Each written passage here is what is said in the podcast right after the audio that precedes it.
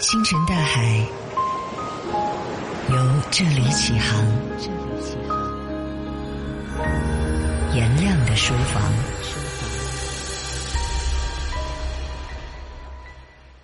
欢迎你回到颜亮的书房。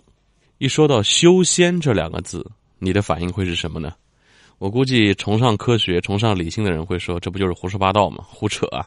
当然了，喜好历史的朋友可能会说：“哎，中国历史上有不少皇帝好这个呀，秦始皇、汉文帝、汉武帝，包括南北朝时期，一直到清朝吧，历朝历代都有皇帝好这个，甚至有的皇帝为了修仙，吃了一堆乱七八糟东西，把自己命都丢了的也有。”当然，对于爱追剧、爱追网络文学的朋友，那就更不陌生了。修仙这是一个重要的题材啊，有很多的热门的剧、小说都是主打这个题材的，什么《花千骨》啊，什么《仙剑奇侠》啊，游戏等等，都是主打修仙题材的。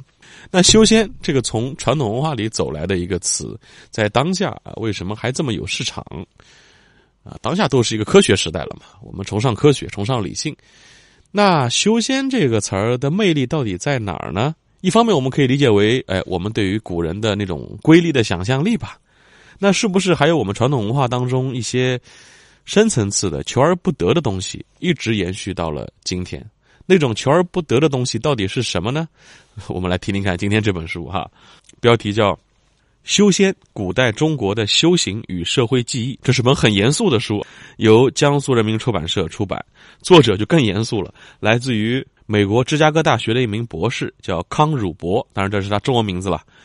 这个美国的博士呢，特别喜欢研究神秘学，他出版过几本书，比如说中国中古早期的志怪小说，还有葛洪的《神仙传》的翻译工作。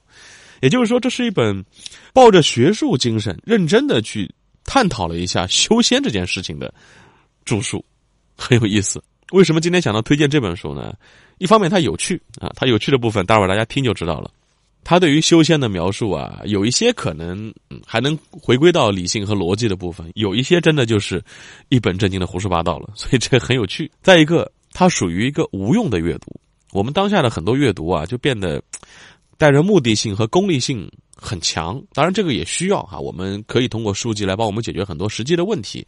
但是这样的。无用，但是只有趣的阅读，其实也能成为我们 生活的重要的一部分啊！我就这不叫修仙，这叫修行，让我们的身心能够舒缓下来。比如说，我给大家解读这本书的时候，你就可以找到一个最舒服的方式啊，听我一本正经的跟你胡说八道啊，不用听得那么认真啊，也不用记笔记，因为我知道有特别热心的朋友听我这个颜亮的书房还在做思维导图、做笔记。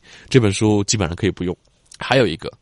能增加我们的辨识的能力，就是当下这个大师还是挺多的啊。这大师里边呢，包括真大师，也包括一些伪大师。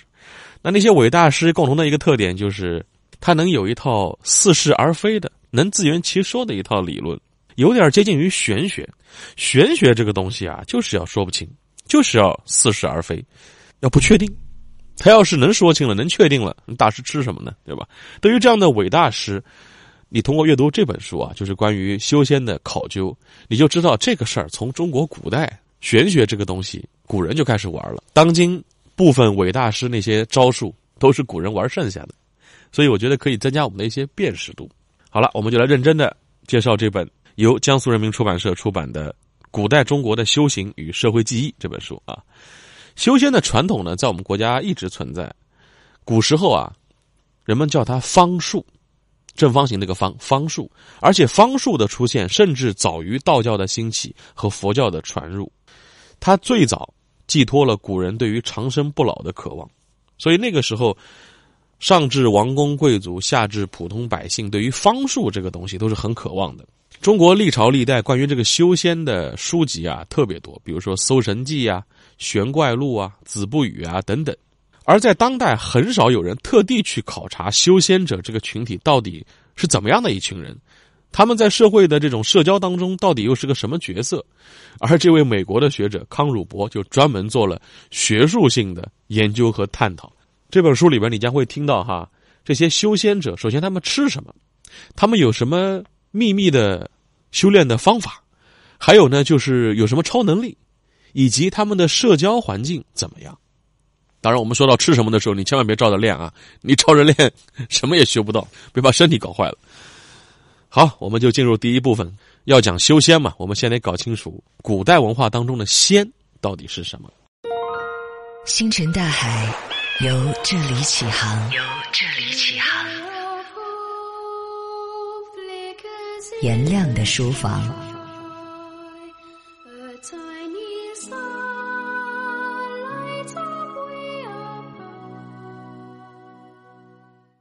修仙，修仙，修来修去，先得搞清楚什么是仙。康汝伯博士从学者的角度阐述了这个问题。中国古代有本书叫《释名》，《释名》这本书里就说到：“老而不死，曰仙。”由此可见，长生不老是仙的首要特征。那这么说，像什么黄老啊、彭祖啊，应该都算是仙了吧？相比于我们普通人啊，仙是一种超越性的存在，他们餐风饮露。不食五谷杂粮，能够腾云驾雾，能够召唤鬼神，有一身超能力。而修仙的一大魅力就是，他从普通人开始，他有个进阶的过程。普通人是有办法变成仙的。如果你把它跟养生放在一起，你就理解他为什么这么多年这么火了。这康博士说呢，修仙者们啊，长生不老有两个办法，一个是纯化、圣化自己身体的灵性部分，去掉那些凡俗的东西。就有点像进入一个冥想的状态，把自己的这个思维无限的放大。第二种方式就更有趣了，我们在《西游记》里看到过这个，就是修仙者希望把他们的社会身份从掌管寿命的系统当中解脱出来，就好比那孙悟空大闹地府的时候，把阎王爷那个生死簿给他画了，把自己的名字给勾了，这也是修仙的一个办法。这些修仙者跟普通人有什么不同呢？首先，这修仙者都有超能力。有点像这个《X 战警》啊！你要这么想，你把这本书里边技术内容啊，跟这个西方的一些科幻小说或者科幻影视剧或者神怪影视剧对应起来，你就能理解了哈。其实东方西方对于人有超越自身、长生不老这件事情，都是一直有向往的。你想，这个漫威的宇宙系统里边有不少角色，他本来就是普通人啊，他是因为一个机缘巧合被蜘蛛咬了，被打了什么针剂了。做了什么实验啦？他能够获得了一个长久的寿命，同时又获得了超能力。你看不一样吗？不管是复仇者联盟还是 X 战警，这跟我们的修仙是一样的。你看这本书里讲到，我们古代的技术里边，修仙者有哪些超能力啊？会飞，你看看，会分身，会预测，会让你产生幻觉，能够控制火、与、水流、雷电，这不就是 X 战警吗？当然，这里边有趣的是啊。这些超能力是在修长生不老这件事情的过程当中产生的，它是手段，或者说一种特殊的偶然的，因为目的并不是获得这些超能力，目的是永生。求永生的过程当中，无意中获得了这些超能力。那修仙者体质肯定跟一般人不一样啊，下面就更像复仇者联盟了啊！这些修仙者可以隐身，可以散发光芒，可以穿透墙壁，可以长时间待在水下。这也就是我们中国的这个导演啊、编剧没有写一本中国的修仙者联盟，要不然就没有漫威什么事儿了。包括你看，康博士记述的啊，中国古代当中关于修仙者的一些灵力，他会帮助人类打败那些令人心生恐惧的生灵，控制野生动物，跟动物能对话，赶走疾病。除了超能力之外，修仙者还有一点，书里边记述的哈。就他通常会摆脱社会的规范，无视一些礼节和道德的约束，尤其是一些统治者和官员所提出的要求，很有风骨。你想，一个修仙者如果成仙了，当了一国师，你是不是觉得有点掉价？《西游记》里边有大量的国师，都不是什么好东西。在中国古代的这些技术当中，真正修成仙的人，那都是不为世俗的一些名利所诱惑的。好了，这是我们讲到书里边的第一部分。中国古代对于修仙这个概念是怎么来定义和解释它的？在康博士的这本《古代中国的修行与社会记忆》的第二节当中，我们会来讲一讲康博士去考究到的中国古代的修仙者他们吃什么，他们修炼的一些秘方秘术又是什么？大家作为有趣无用的小知识了解一下。